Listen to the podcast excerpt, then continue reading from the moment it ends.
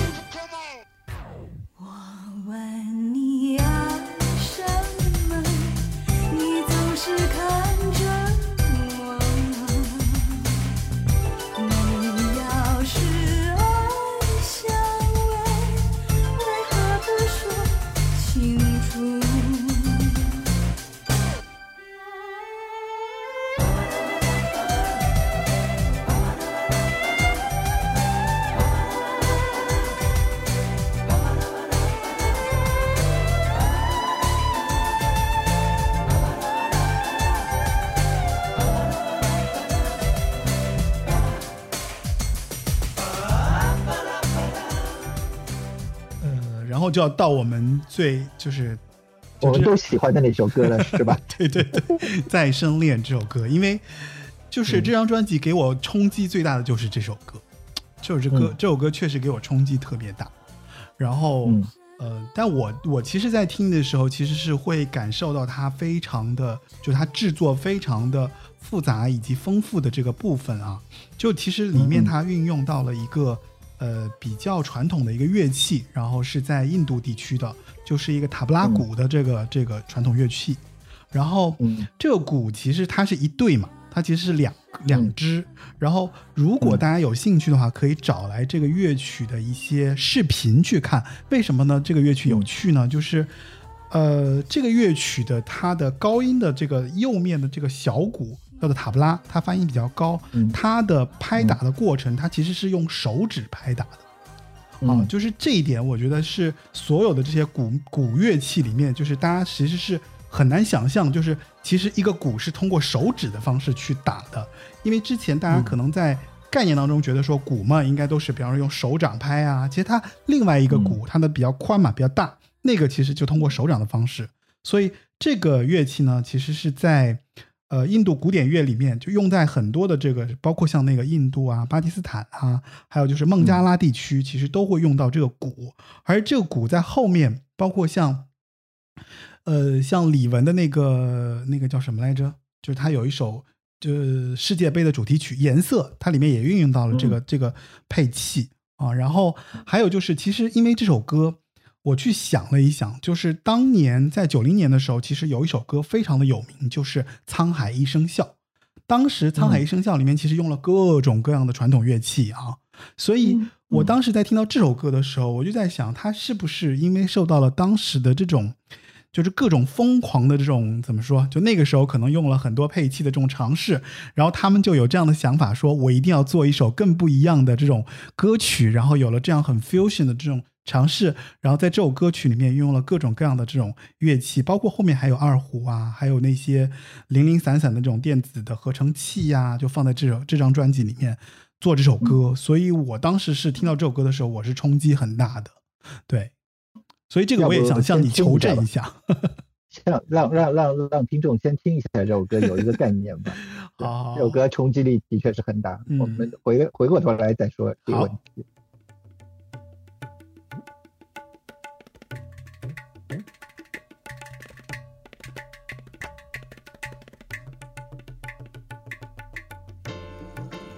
一朝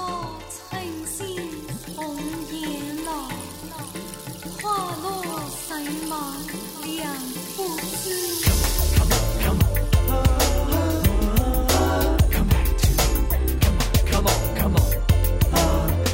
没法解释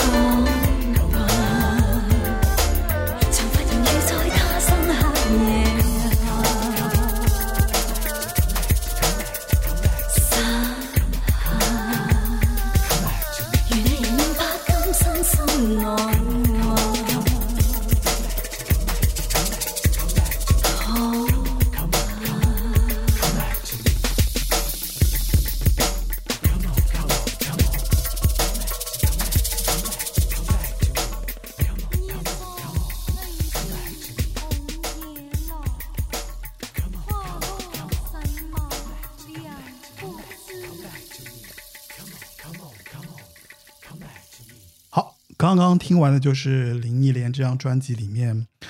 让人就是大开眼界的《再生恋》。嗯，其实呃，大家听过这首歌曲以后，你就会觉得说这首歌曲呃 d i c k l e y 他在编曲的时候是一种已经到了一种就不管不顾的状态。我会觉得这样。我们岔开来说一下，Dick Lee 他是一个新加坡人。嗯，然后呃。鬼才很早就开始在新加坡做一些，呃，有意识的做一些呃东西方交流交融的这种嗯这种音乐。那他在八十年代末的时候就被日本华纳唱片公司给看中，然后把他拉到日本去发展。他在日本做的完全全全就是东西方融汇的东西。嗯，那当他遇到林忆莲和许愿的时候，他终于发现说啊，他可以在香港地区也。找到一个帮他实现他这种东西方融汇的呃呃理想的这样子的一个音乐的这样子的一个人，嗯，那在呃在深恋之前，他们其实在认识一年多的时间里面，已经呃合作了大概十九首到十首歌曲了，呃，基本上每一首都是贯彻了东西方融汇的时候呃那种呃呃格局。到《再生恋》这首歌曲的时候，其实是完全已经放开了。嗯，Dick Lee 可能已经完全不不觉得我需要什么市场啊，或需要香港的听众要去认同的东西，所以这首歌他是玩的很嗨的，就玩嗨了，玩嗨了，真的是玩嗨了。除了刚才说的塔布拉鼓，那里面当然二胡对吧？这是东方乐器。那还有什么？你最后听到那下雨的声音，那是南美的 rain stick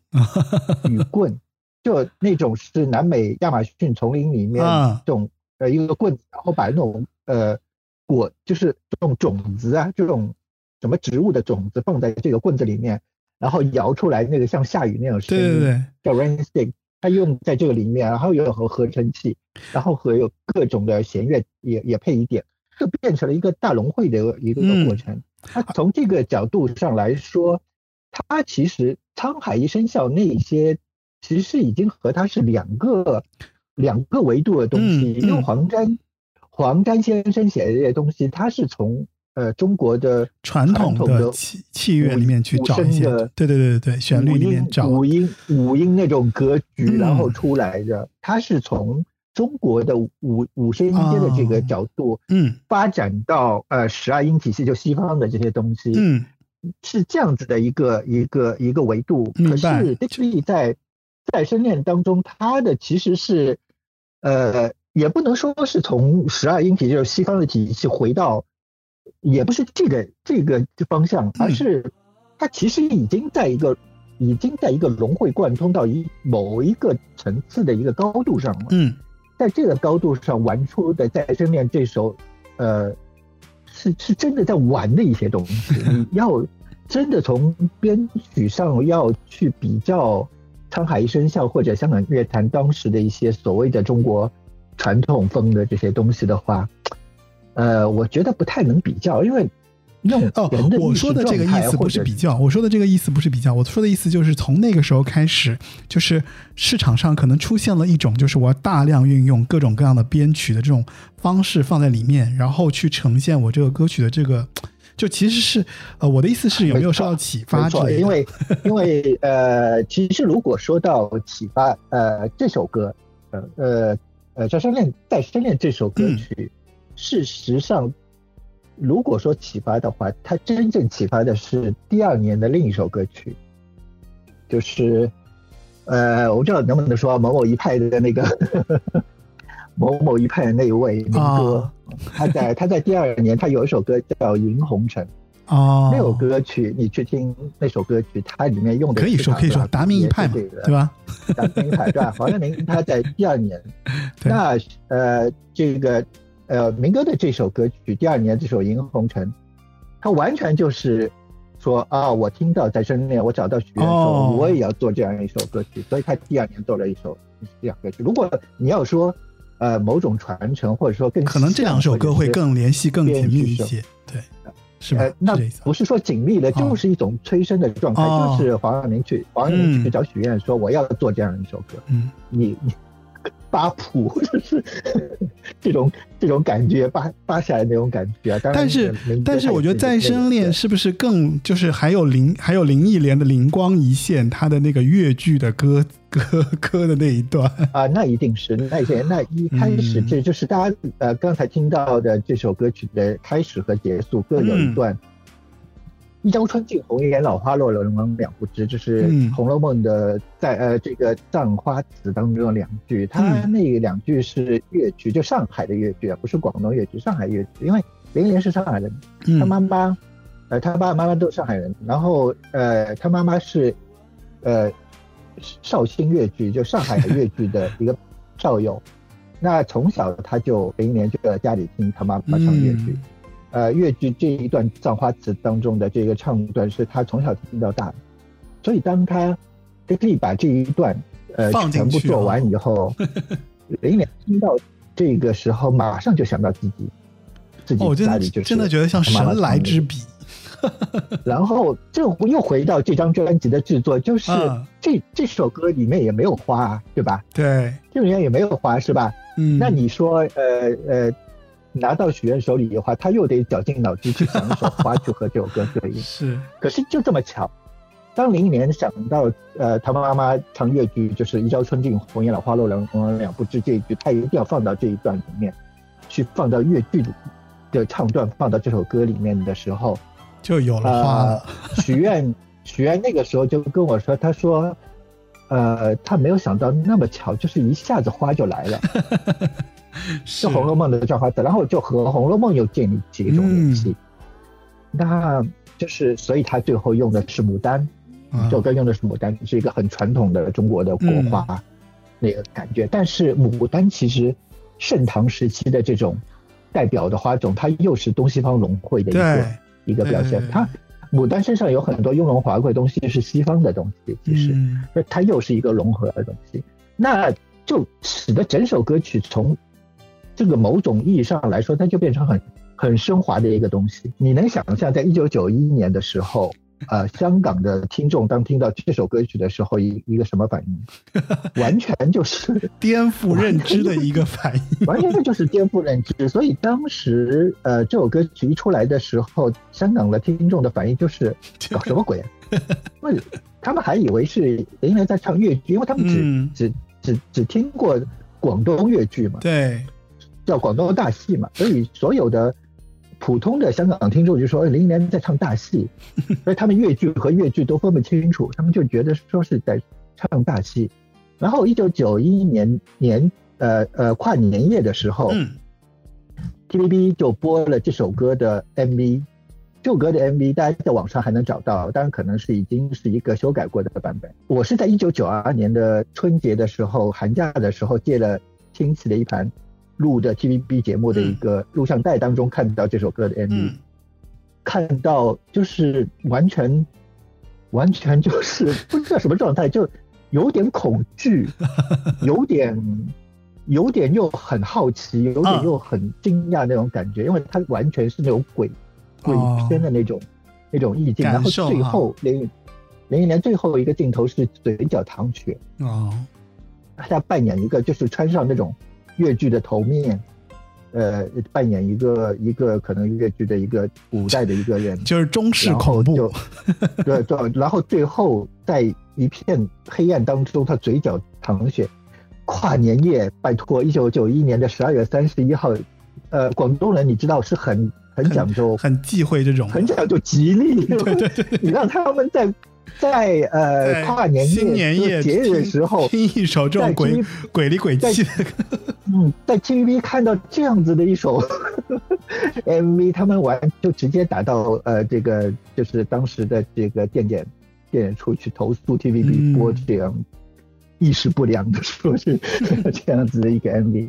就完全是一个超超前的嗯超前的一个动作。那这首歌又是野花专辑还没出的时候，这首歌是第一首。呃，主打主打歌第一波是吗？先行单曲，先行单曲。当所有香港人在都在等林忆莲再唱一首《爱上一个不回家的人》的时候，林忆莲拿出这样的一首歌曲，把他们全部 全部吓吓呆了。真的真的是自自毁自毁形象，呃，自毁前途、自毁形象那种感觉，一种尝试，所以真的是很传奇。对对，这种这种尝试是非常非常非常大胆。哇，这么说来，就是林忆莲真的是一个非常在艺术追求上有那个自己想法和这个这个突破的这样的一个歌手。哎，可是回过头来说，我我后来又问徐安这个问题：到底你们是不是那个时候就是想要做的那么前卫？嗯，就是要他说也不是，呃，我我们也并不是为了香港，呃，乐乐就是听众。那么你当然他还是得，他还是得在香港市场卖嘛。嗯。可是这张专辑，因为，呃呃，当时呃许愿的呃这个想法是，我要做一张代表中国人的音乐，嗯，去放放到日本市场，放到欧美市场去竞争的这样的一个一个初衷，其中一个初衷，因为当时零一年在日本，呃，唱片销量不错，是日本华。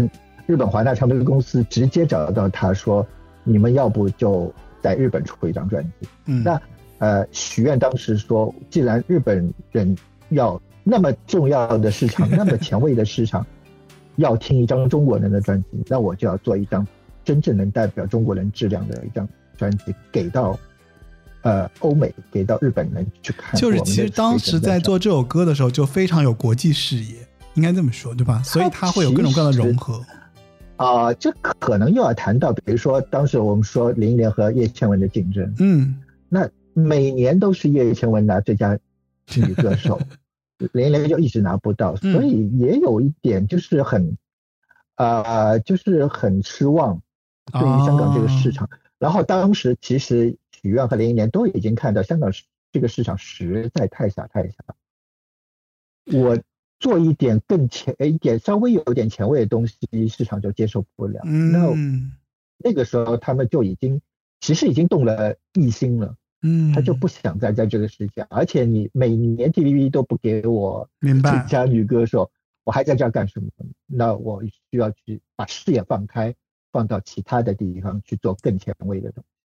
我理解就是你放了个大招，然后别人还不认你这个大招，然后 就是，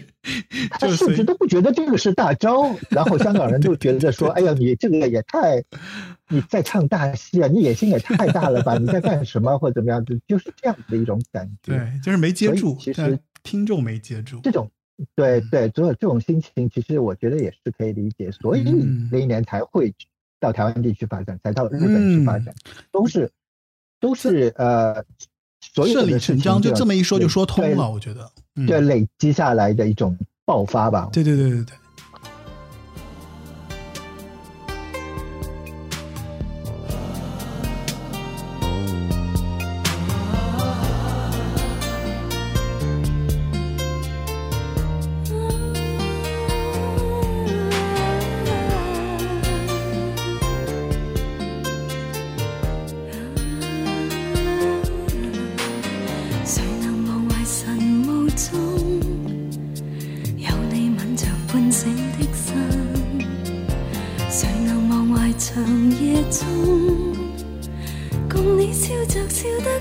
多真，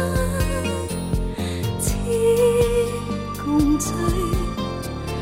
多么的想跟你再追，然而从没跟的我别追去。抬头前行吧，请你。尽管他朝必然想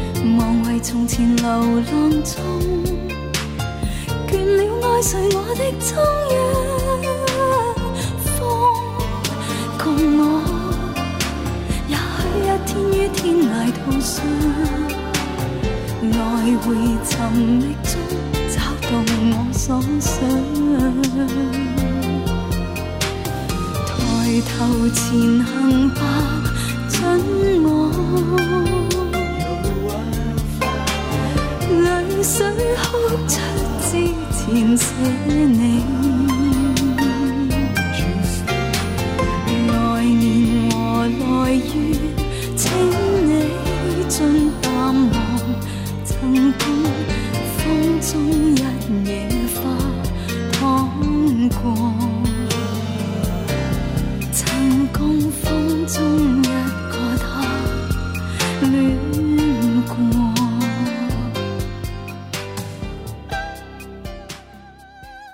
但是当我在写这本书的时候，我也发现说，如果没有呃呃野花这张专辑，嗯那也就没有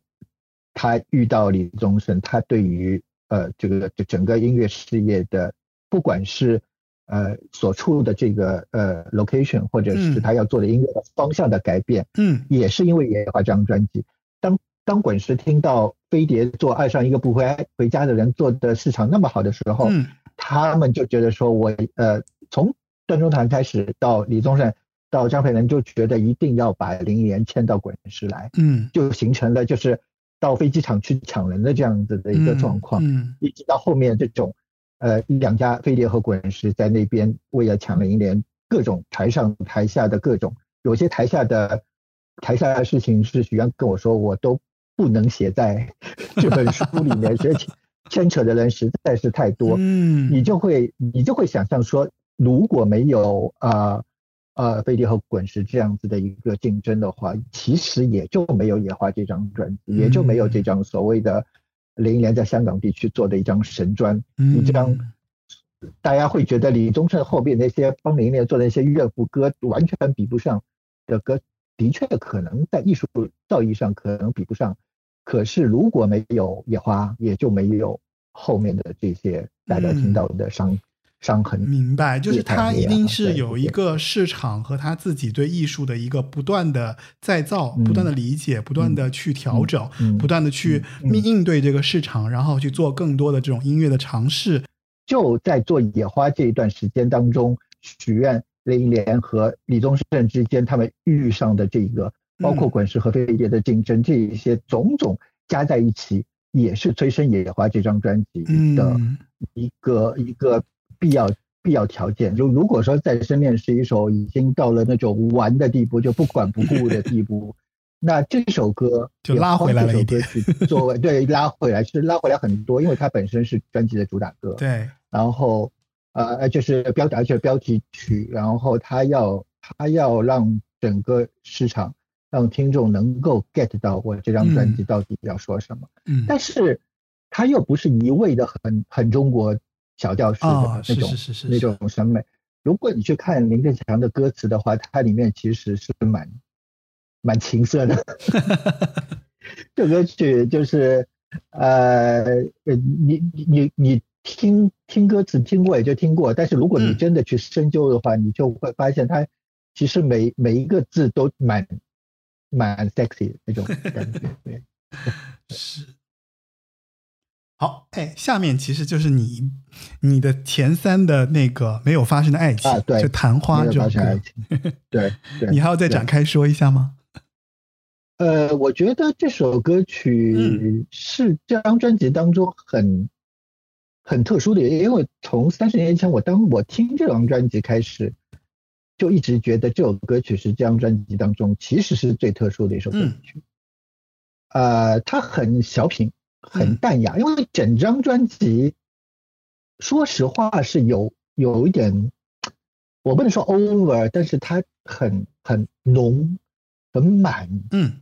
这张专辑，所以有很多人不喜欢野花，也有很多人不喜欢野花这张专辑。其中其中一个原因是说它太刻意，尤其是它的。他的这种制作手法，哦，你一首歌对应一种话，就这么刻意的手法，嗯，那你回呃，你再去听他的音乐，的确某种程度上为了实现这个概念，所以他的音乐其实是有一点刻意，我不否认。嗯，那在所有这些歌曲当中，没有发生的爱情这首歌曲就最为淡雅，嗯，恬静，啊，在所有那种那么 sexy 的歌词当中，这首歌词是，你看你你们俩。都已经在街头相遇，都可以发生一点什么了，结果也没发生什么。咖啡还喝完一杯咖啡，还是各走各的路，向左走，向右走，走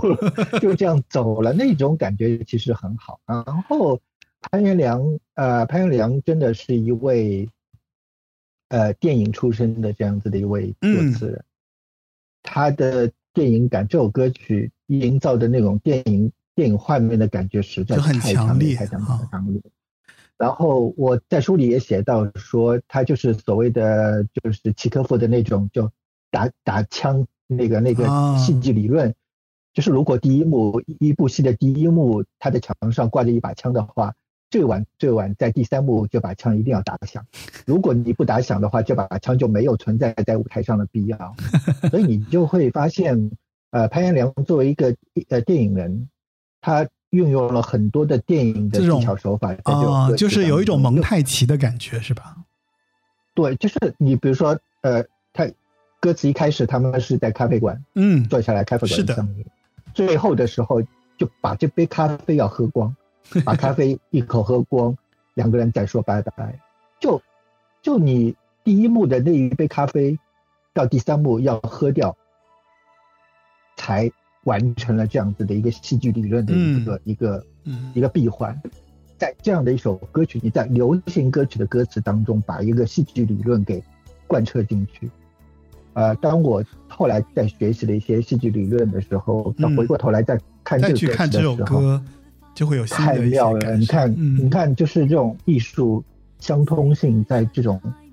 呃流行文化当中的那种表现，实在是太妙太妙。要好棒，就是如果没有你这样的一个讲述，我可能对这首歌我就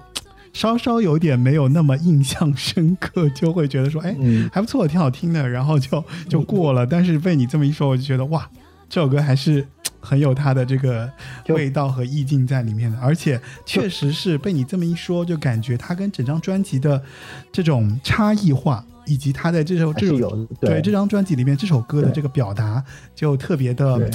吸引人，因为它是整张专辑应该是不可或缺的一个组成部分，对吧？对，没错，嗯，没错。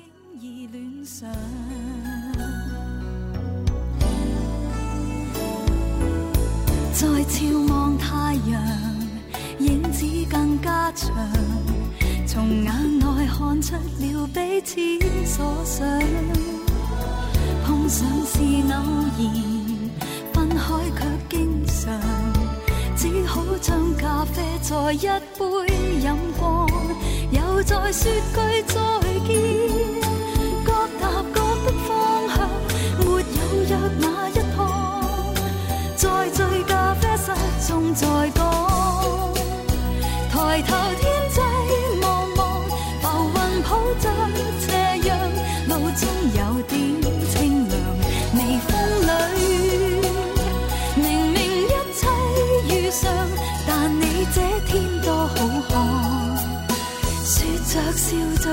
已恋上。假使一天可再碰到，可否去尝试告诉你我这心事？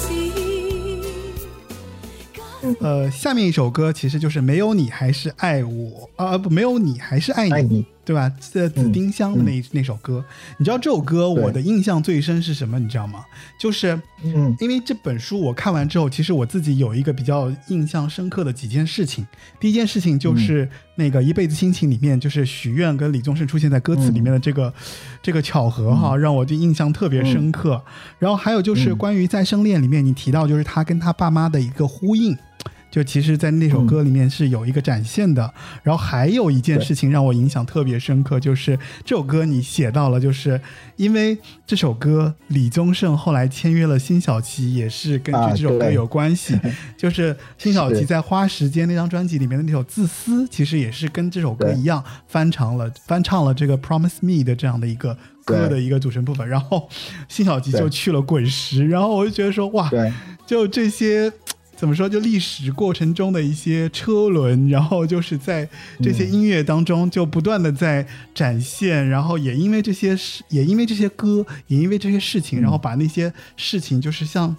呃，可以通过可以用缘分这个词来来把它画起来，就是感觉说，哎，好像他，你包括像后来辛晓琪进入滚石也跟这个有关系，所以觉得说，哇，太妙了，就这些状态，嗯，对。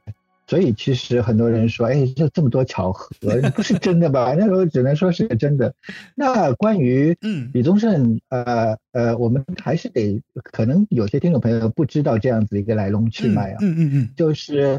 呃，在呃呃《野花》这张专辑当中，他有首林忆莲有首翻唱歌叫《没有你还是爱你》，翻唱的是英国的一个女歌手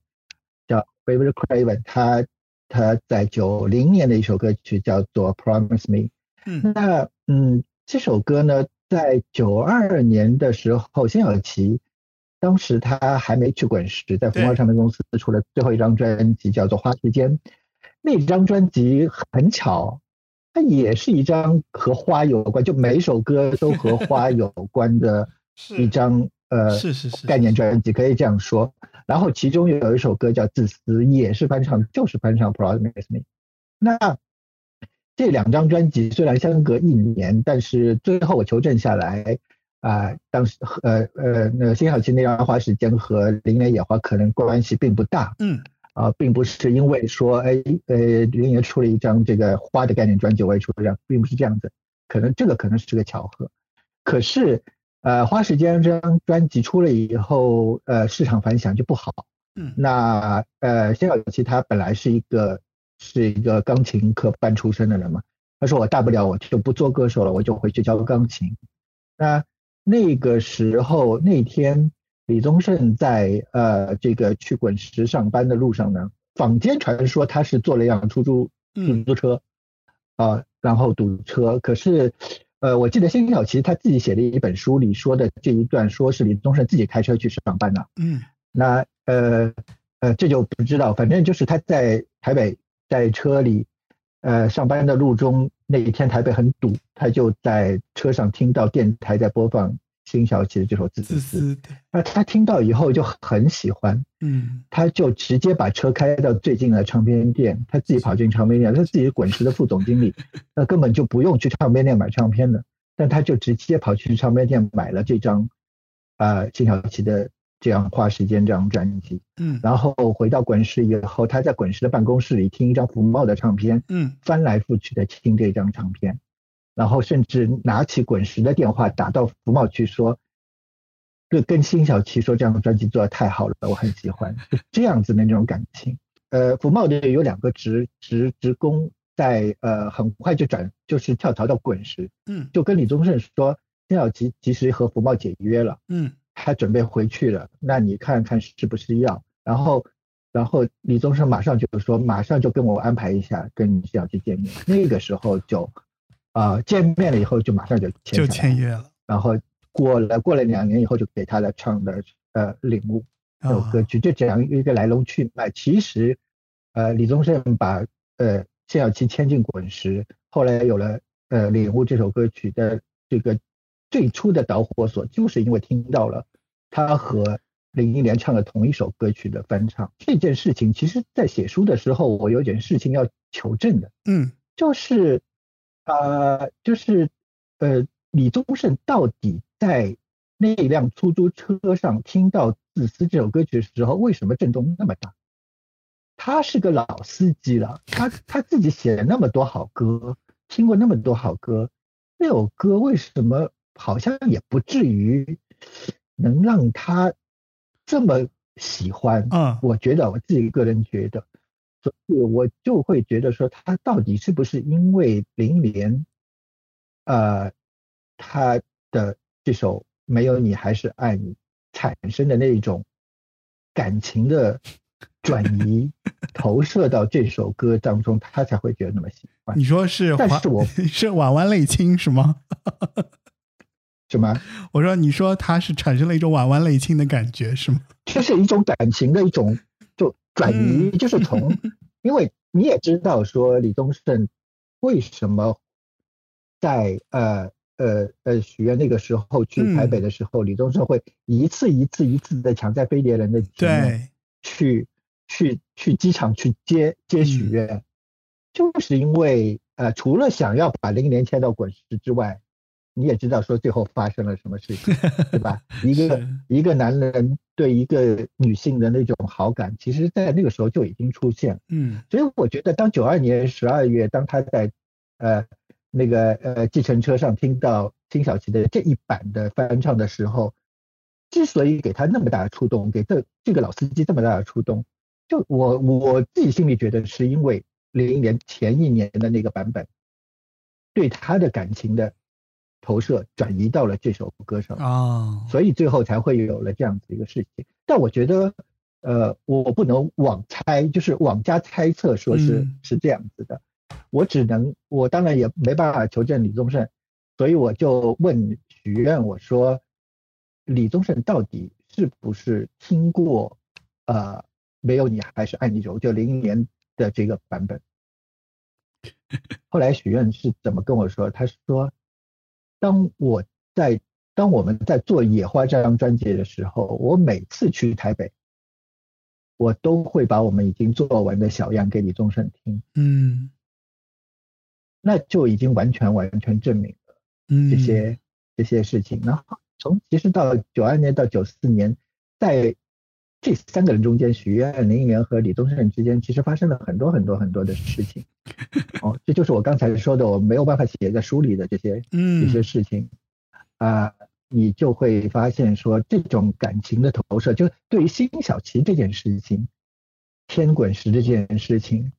哦，他在出租车上听到自私的那么大的反应。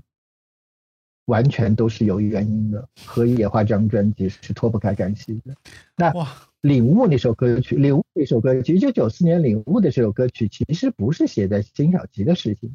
是李宗盛写的自己的事情。当时他正在因为林忆莲和自己的呃妻子朱茵在在感情最最触礁的时候，他写的是他自己，《领悟》间这首歌写的是他。是他自己，所以整件事情就就全部串起来。嗯，你会你会发现，对对，这张专辑它背后暗含了很多情爱，或者是对，就是这些感情的流转，然后包括那些事件的一些导向，都会在这个些音乐旋律的过程当中，然后就是隐藏在这些歌曲的背后。对吧？对，就是，所以其实真的很，真的很妙，很传奇，真的很传奇，很妙的一件事情。是。你说你只想得到一些给你做个纪念，我说但有一些破梦而不要有待重现。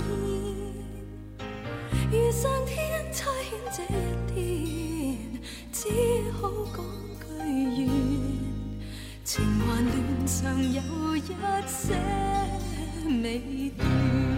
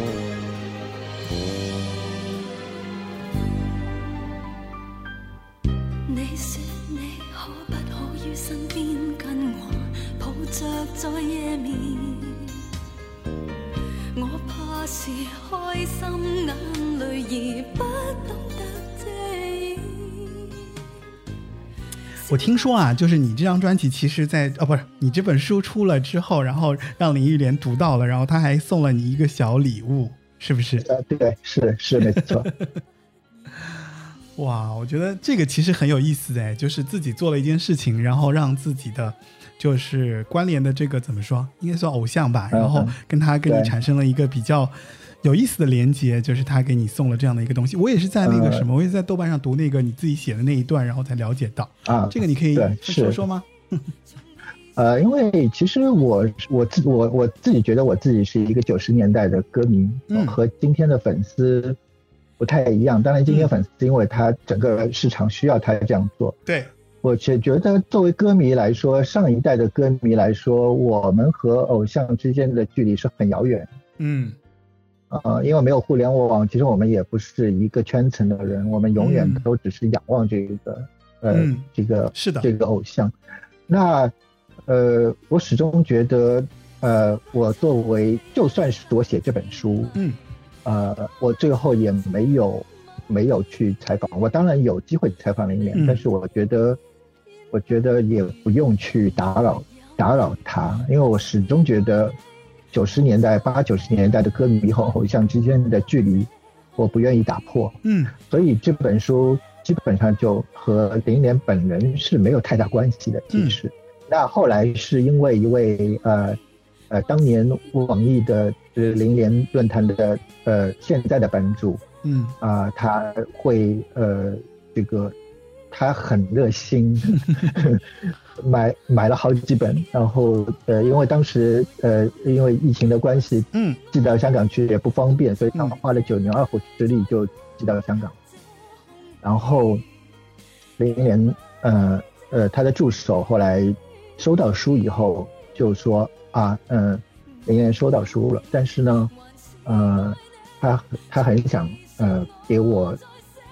呃写一写写一封信，嗯但是林忆莲为他可能就是他动作还是比较慢，对他可能叫我等等。那个说话是大概是去年十一月、十月、十一月的事情。嗯，那好，我说我等。那我觉得他就算写信，也不就是 email 嘛，所以当时我也只是给了对方一个 email，嗯但一直等啊等啊等，等到后来就没事儿啊，就算了。我也觉得本来就是我和偶像之间的距离不要打破的这样子的一个，嗯。就就这样子的一个状态。可是今年三月的时候，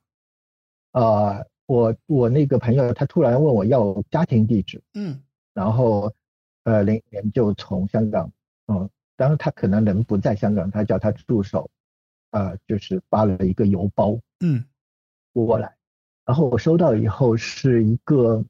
是一个陶瓷的碗，嗯。因为呃呃呃，林大概在二零一九二零二零年的二月份，她在微博上发了一个微博，说她和当时的男友龚硕良分手之后，两年多就没有任何的消息，一两年都没有任何的消息，就她就消失一样。当我收到这一个这一个包裹的时候，我知道他在干什么。他说他在这两年里面，在疫情的这段时间里面，他都在做陶艺。嗯他用他用做陶艺的方式去去去延续一种创作，虽然可能不唱歌了，那他去做一个陶艺作为一种创作的延续，另外一个是一种治愈的过程。嗯，所以他他在他在那个邮包里附了一封他手写的信，就是让我很很很意外也很感动的是，他真的是用手写下来。嗯，他说。呃，他看了我这本书，然后他很感动，然后一一晚上看完的，然后是哭着看完的。嗯，那呃，然后他送给我这样子的一个碗，这个碗，因为我一开始先打开这个邮包是先看到这个碗，嗯，那个碗上有个裂缝，所以我就很。很气，我觉得是，我觉得是邮政在在 在邮递的时候野蛮操作摔摔碎了，嗯，这个还了得，我就觉得很生气。可是当我打开那封他手写的信之后，他说烧这个碗的时候就呃速烧，就第一第一次烧的时候破了，那个裂了，但他就把它保留，他没把它当次品扔掉，他觉得这个裂缝很好看。他觉得是一个阳光一样的光一样的这样的一个形态，所以他保留下来，把这个有瑕疵的碗保留下来，在上面画那种手绘的花，嗯，非常非常好看的一个碗。那他说他觉得人生就是有缺憾，有缺憾才完美，就像这只碗一样。所以那个时候，呃，首先当然我收到这一封信，收到这一碗，我真的是。嗯，我很难形容我的心情是怎么样子的那种那种复杂的心情。呃，你做的一件事情，这这件事情是你人生当中一直想做的这件事情，被他被这个人肯定了，首先，然后他有一个呼应，他有一个回应，然后他又知道说，在消失了这一年多两年的这时间里面，我们都每个歌迷都在打听他的消息，某些。呃，湖南台的某些节目一直想邀他出来，都找不到他人，我们都担心他怎么样。可是，呃，我终于知道说他在继续的用另外一种方式在创作，他生活很好，那我们也就很很安心了，也就很安很安心。然后整件事情就会觉得，呃，我自己当然没有意识到，可是后来在网络上这这一篇东西是，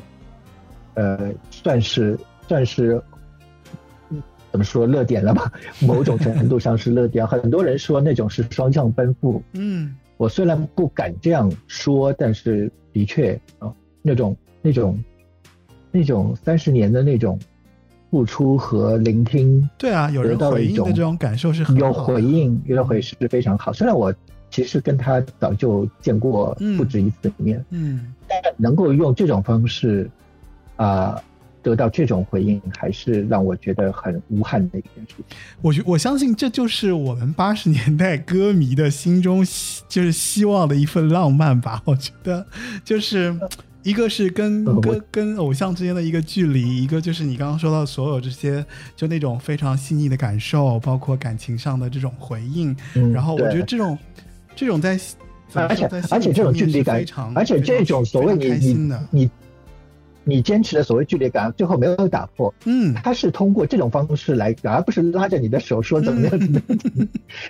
距离感又没打破，但是回应又得到了，那种是很